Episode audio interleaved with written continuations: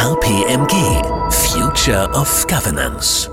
Herzlich willkommen, liebe Zuhörerinnen und Zuhörer, zu unserem zweiten Teil der Podcast-Serie Future of Governance. Mein Name ist David Rode, freue mich sehr, dass Sie mit dabei sind. Ja, die Politik zieht die Zügel an. Unternehmen sehen sich mit einer zunehmenden Regulatorik konfrontiert. Prozesse werden komplexer. Dazu kommt ein gesellschaftlicher Anpassungsdruck, dem die Wirtschaft Rechnung tragen muss. Die Future of Governance, die ist datengetrieben, aber braucht sie dann noch einen klaren Rahmen, um zu funktionieren? Wie viel zentrale Steuerung ist gut? Was müssen Plattformen leisten? In welchem Verhältnis stehen interne Kontrollsysteme zu Bereichen des Risikomanagements? Und vor allem auch, wo bleibt der Mensch? Darüber sprechen wir jetzt. Ich freue mich auf meine beiden Gäste. Dr. Konstantin von Busekist ist bei uns, Head of Law bei KPMG und Dr. Jan-Henrik Nendiger, Head of Risk and Compliance Services. Schön, dass ihr da seid. Grüßt euch. Hi. Hallo. Ja, Konstantin, du sagst, wer den Wandel der Rechtsberatung nicht interdisziplinär denkt, der steht auf verlorenem Posten. Zitat von dir. Gilt das insgesamt für den Bereich der Future of Governance? Ja, klar, weil es ja klar ist. Der Wandel der Rechtsberatung muss interdisziplinär gedacht werden. Habe ich deswegen gesagt, weil die Rechtsberatung oder die Rechtsgestaltung im Unternehmen ja schon länger weg davon ist, Einzelfragen rechtlich schlicht zu beantworten, sondern eingefasst werden muss in einen Rahmen, der prozessual und technisch als Organisationseinheit mit den anderen Organisationen im Unternehmen harmoniert.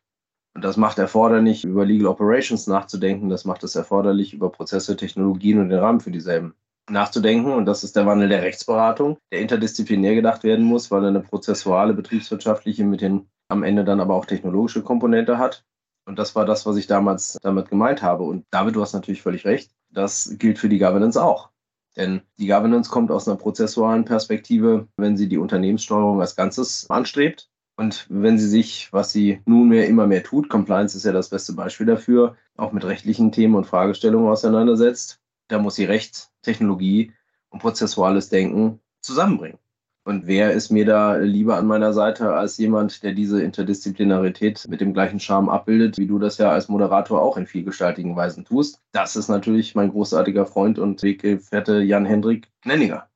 Ja, vielen Dank auch für die Ehre. Ich stimme dir natürlich in allem zu. Man kann es vielleicht in der Perspektive auch nochmal so erläutern. Mit betriebswirtschaftlich geht es um die Frage, ja, welche Abteilungen sind alle einzubeziehen? Ne? David, das ist, glaube ich, so die, die Sache, die immer komplizierter wird, weil die Themenstellung, mit denen sich das Unternehmen im Rahmen der Steuerung und Überwachung beschäftigen muss, eben vielfältiger geworden ist. Wenn du beispielsweise an ein banales internes Kontrollsystem denkst, dann hat man in der Vergangenheit oft gesagt, ja, da muss sich die Finanzabteilung drum kümmern, was hat irgendwas mit der Rechnungslegung zu tun. Das ist aber nicht nur seit dem FISK nicht mehr so, sondern ich glaube auch, wenn man es aufs Unternehmen guckt, dann weiß man, dass der Bedarf für ein Kontrollsystem weit über die Finanzabteilung hinausgeht, zum Beispiel im Qualitätsbereich oder im Compliance-Bereich oder im ESG-Bereich. Und das zieht sich halt durch die gesamte Art der Corporate Governance eben durch. Ne? Schon die Art oder die Frage, wo entstehen Risiken, kann nicht mehr auf drei Going-Concern-Risiken beschränkt werden, sondern es geht um die grundlegenden Fragen, was das Unternehmen in der Geschäftstätigkeit eigentlich betrifft. Und das sind operative operative Themen, strategische Themen, rechtliche Themen, IT-Themen, geopolitische Themen. Und weil wir immer weniger Wasser haben, weil es weniger regnet und die Rohstoffe knapp werden, auch ESG-Themen. Und das alles muss koordiniert werden. Und ich glaube, man kann sich denken, das wissen wir als Betriebswirte eben, je mehr Schnittstellen zu koordinieren sind, desto größer wird die Komplexität. Das betrifft das Unternehmen selber, das betrifft die Rechtsabteilung, das betrifft aber auch die Interaktion mit, ja, mit der Außenwelt.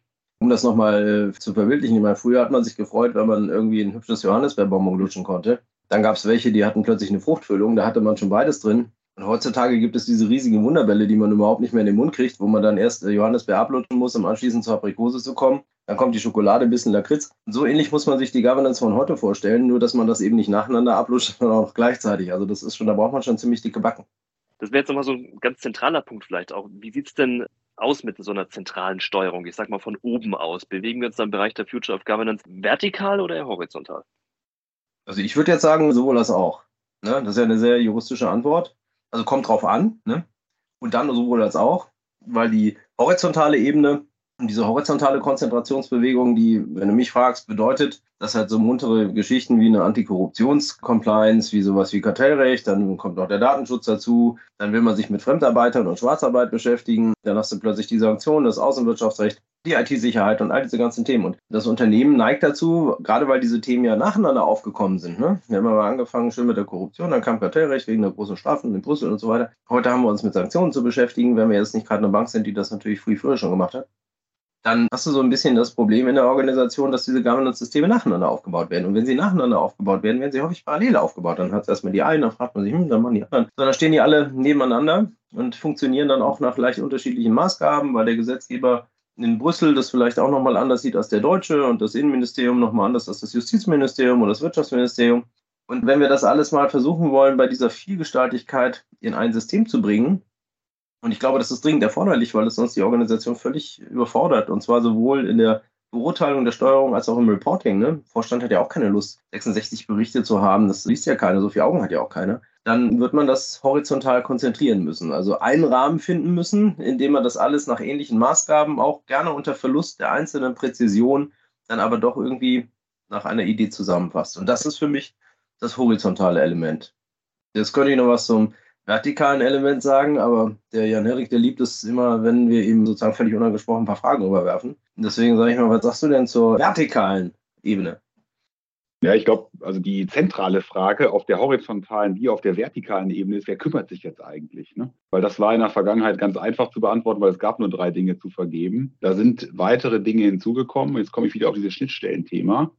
Und wir kommen eben zunehmend in so Situationen, wo zwar alle von einer dringlichen Aufgabe wissen, aber keiner so richtig klar sich um diese Aufgabe kümmert, ne? ganz frei nach dem Motto, nimm du ihn, ich habe ihn sicher. Und das sehen wir im Compliance-Bereich. Ne? Konstantin hat es gesagt, bei Compliance geht es nicht nur um Antikorruption oder um die Verlosung von ein paar Weinflaschen zum Jahresende in der Tombola, sondern es geht halt um eine Vielzahl an rechtlichen Fragestellungen. Die sind nicht alle in der Rechtsabteilung angesiedelt, aber die Frage ist, wo sind sie denn angesiedelt und wer kümmert sich jetzt eigentlich und wer, und das ist vielleicht so ein bisschen die Antwort auf Konstantins Frage, wer kümmert sich jetzt eigentlich in der Vertikaldelegation, also als jene, die an den Vorstand berichten, darum, das alles zu konsolidieren und adressatengerecht aufzubereiten und zu reporten an den Vorstand als ja, das Steuerungsorgan aber in letzter Konsequenz natürlich auch an den Aufsichtsrat, der hier an dieser Stelle eine ganz klare Überwachungsverpflichtung hat. Ne? Das geht oft verloren. Und die Frage, wer führt Steuerung aus im Vorstand und wer delegiert an wen in der Organisation und wie gibt es ein Reporting, das überhaupt erst die Überwachung möglich macht, die ist so aktuell wie je zuvor oder wie nie zuvor, weil eben die Vielzahl der Fragestellungen immer komplizierter werden oder aber die Geschmacksrichtung dieses Johannisbeerbonbons eben immer bunter werden. Das kann ich nur bestätigen. Da sind wir uns quasi praktisch einer Meinung. Und ich kann das nur noch mal auch ergänzen für diese vertikale Ebene. Wenn du da sitzt und da hast du jetzt also ganz viele unterschiedliche Gebiete und vielleicht reden wir gleich sogar noch darüber, das Risikomanagement auch noch mit zu verheiraten. Ne? Das ist ja da, die wärmen sich ja auch in der Nacht, die beiden Systeme, wenn es kalt wird jetzt im Winter dann macht es ja jetzt auch keinen Sinn, wenn du sie schon in eine Organisationseinheit oder in einen Rahmen bringst, jetzt die Prozesse alle wieder nebeneinander herlaufen zu lassen. Also die Prozesse, die ins Unternehmen reingehen, von oben nach unten, ne, auf die erste Linie und von der zweiten oder you name it, wie viele Ebenen es dann noch tatsächlich gibt, die sollten ja auch vereinheitlicht sein. Weil das ist ja klar, weil das ja klar ist. Das ist ja der, das Momentum, was wir damit erreichen. Und das führt im Übrigen auch dazu, dass du die Plattformtechnologien, die du dazu nutzen wollen würdest, um solche Prozesse aufzusetzen, einheitlicher verwendet werden können. Du hast mehr Effizienz, du hast ein höheres Maß an Qualität, weil die Standardisierung der Prozesse bis ins Business hinein gewährleistet, dass das, was die ganzen Experten sich zentral ausgedacht haben, dann auch vor Ort gemacht werden kann. Du hast aber auch viel mehr Daten, die du sammelst, ne, die du als Originärdaten dann als Analysedaten weiterverwenden kannst. Also es macht ja total Sinn, diese Prozesse dann so zu vereinheitlichen, dass man sagen kann, wir haben auch eine vertikale Konzentration der Systeme, damit sie im Geschäft eben nur einen Ansprechpartner oder jedenfalls nicht 66 Ansprechpartner 66-fach unterschiedlich mit Johannes Bellbonbon ansprechen, sondern eben konzentriert.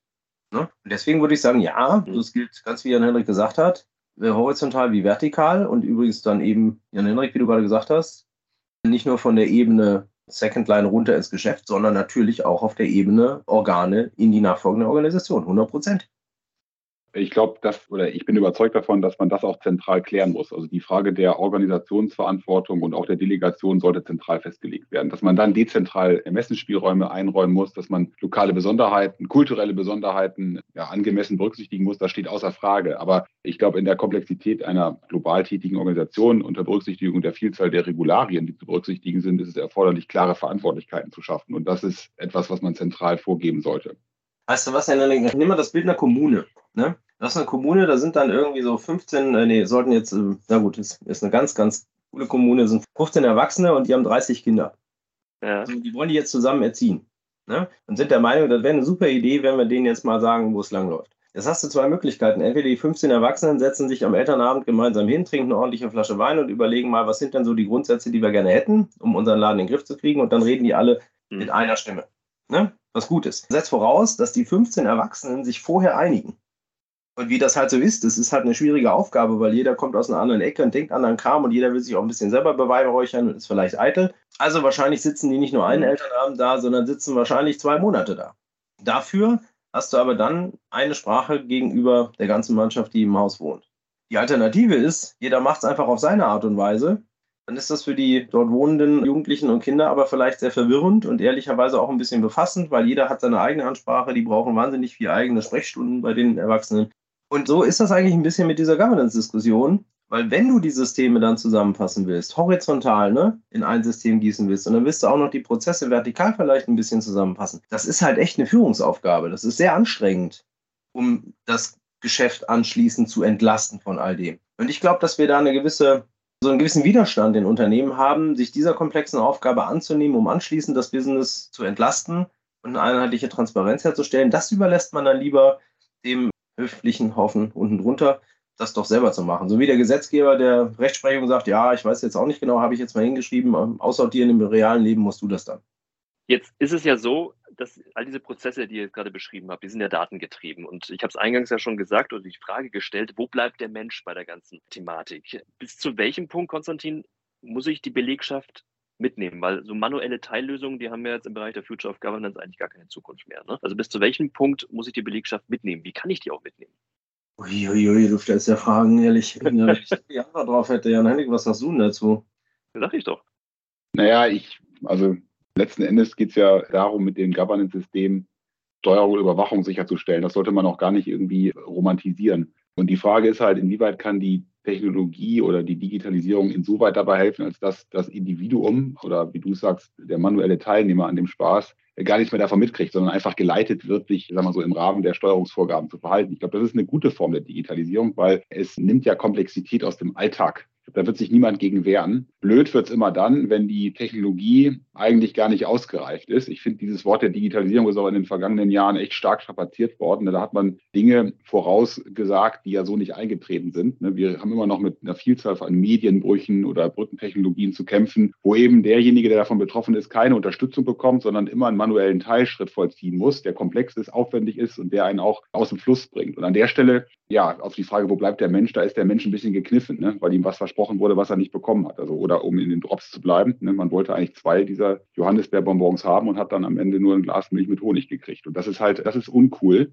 Und das führt auch zu Ärger, das führt zu Frust. Und das ist vor allem dann zu erkennen, weil die Akzeptanz einem verloren geht. Die Akzeptanz für Governance allgemein, aber eben auch für die so wichtigen Steuerungsmaßnahmen, die ja eigentlich nur eins zum Ziel haben, das Leben des Individuums einfacher zu machen und im Ergebnis halt zu ja, einer Compliance in den Steuerungs- und Überwachungsvorgaben zu führen. Und das ist aus meiner Sicht ein Thema, womit sich die Unternehmen im Augenblick sehr massiv beschäftigen, weil sie eben versuchen, all die Vielzahl der komplexen Vorgaben umzusetzen. Das müssen sie auch machen. Der Gesetzgeber will das so. Das führt aber dazu, dass der Alltag der Belegschaft nicht einfacher geworden ist, sondern schwerer und auch schwerer zu ertragen und schwerer zu akzeptieren. Und das alleine stößt eine neue Diskussion los, die, glaube ich, berechtigt ist, mhm. die aber weiterhin im Gange ist. Ne? Wenn du dem zustimmst, Konstantin, ich weiß nicht, ob da jetzt noch was, was Gutes zu ergänzen ist. Also, ich wäre, ich, ich, natürlich habe ich immer was dazu zu sagen. Das Erste, was ich zu sagen habe, wir haben gerade, glaube ich, Jan Hendrik, wir werden mal ein Buch schreiben über neue Governance und wir nennen es der gekniffene Mensch.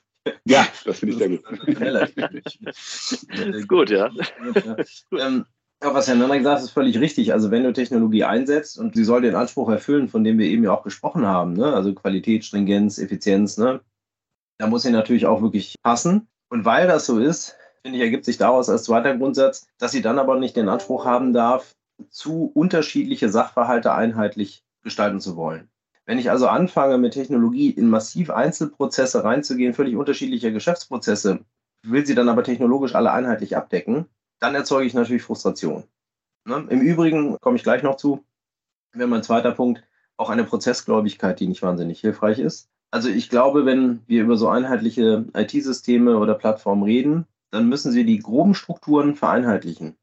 Aber sie müssen den Raum lassen, in einer multikulturellen Unternehmenslandschaft mit höchst unterschiedlichen Geschäftsmodellen, mit auch höchst unterschiedlichen Mitarbeitergruppen, den tatsächlich Verantwortlichen, also denen, die die Organe auch in dezentralen Organisationseinheiten sind, auf ihre Geschäftssituation passende Prozesse hinzuzufügen, ne, damit die Freiheit da besteht.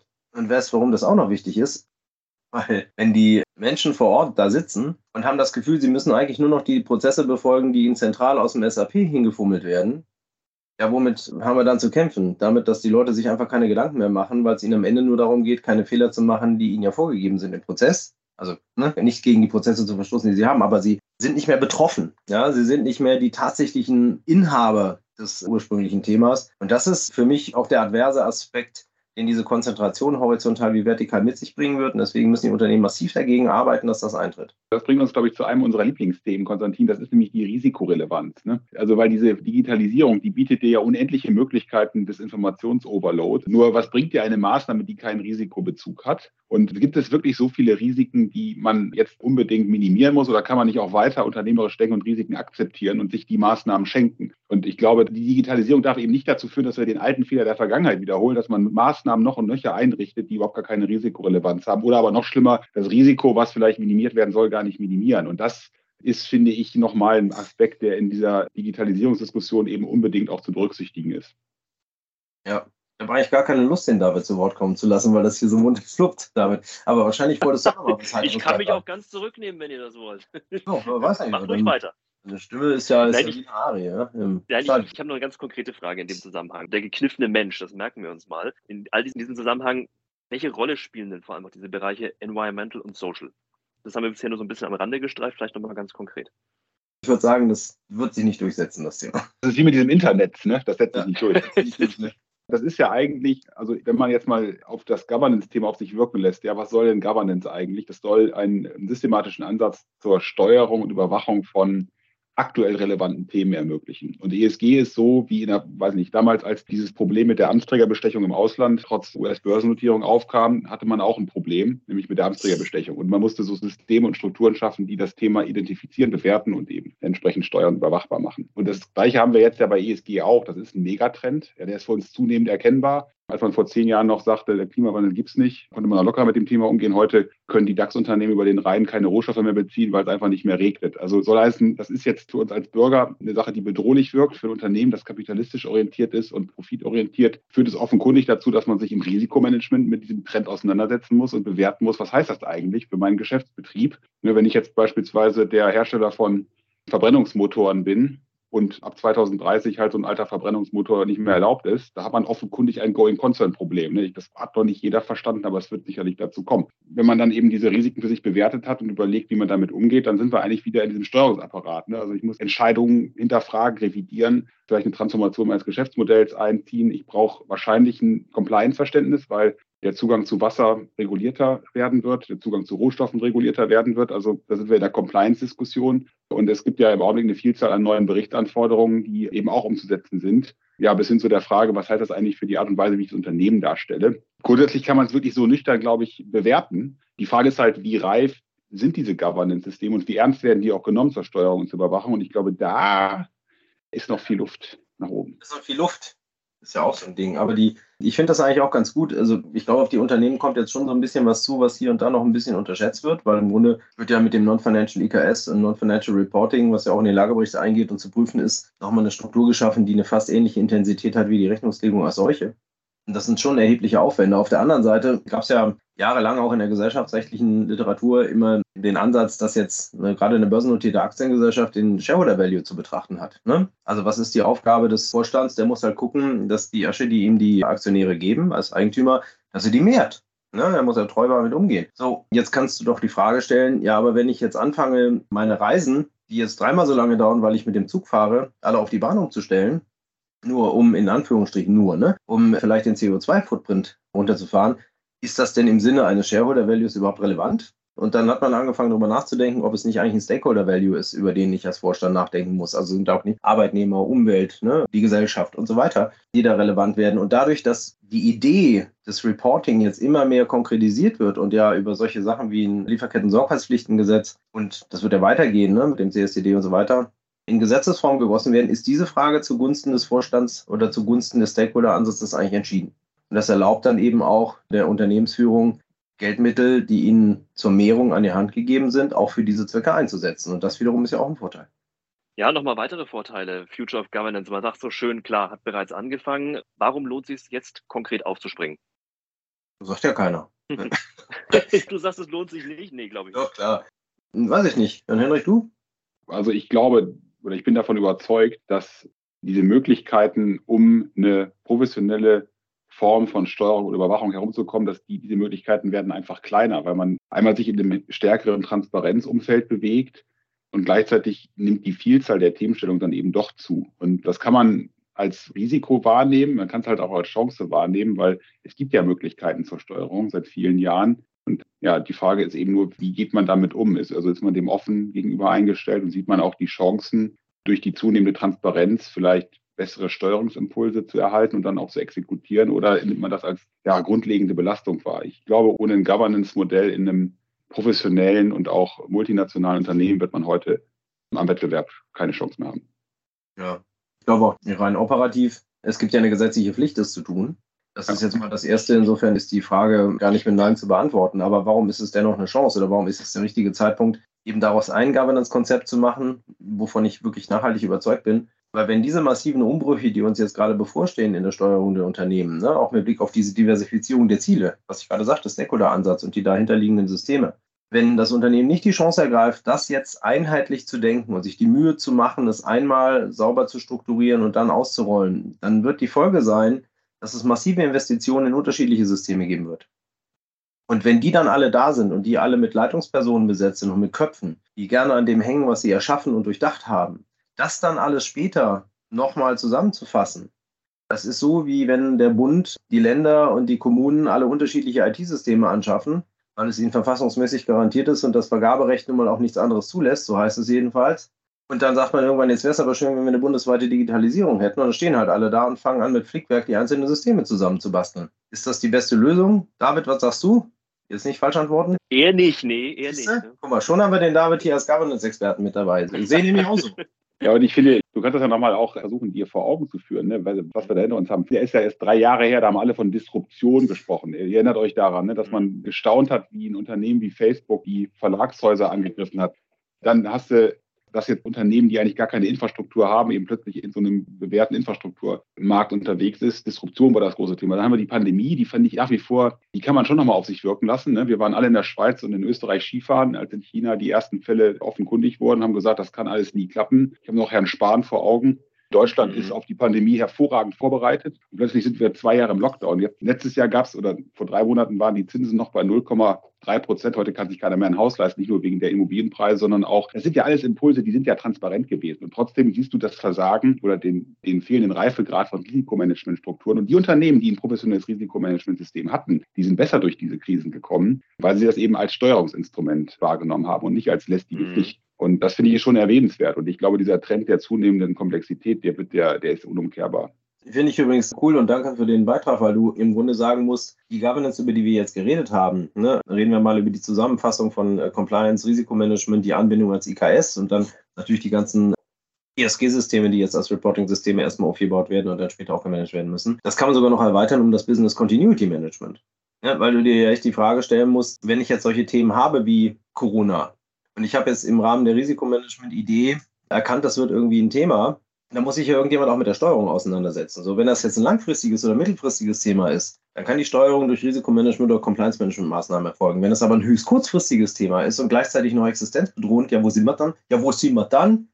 Ja, das sind wir im Business Continuity Management, sind wir da, ja. Ja, Riesen, ich würde da einen schönen Eimer draus machen mit vielen bunten Farben, einmal rühren und dann freut man sich einfach und dann kann man am Ende auch wieder so eine schöne Kugel draus machen, die man nutzen kann. Du warst auf dem Oktoberfest, oder? Nee, nee, nee. Aber wo ich überall war, das wirst du gar nicht wissen. Schnitt, Schnitt an dieser Stelle. Vielen, vielen Dank für die Einblicke und für viele Antworten auf viele Fragen. Und ich glaube, es gibt noch viel mehr darüber zu reden. Und wir konnten, glaube ich, in dieser kurzen Zeit lange nicht alle Fragen beantworten. Aber wer noch mehr wissen will, der kann sich direkt an euch wenden, ne? Klar.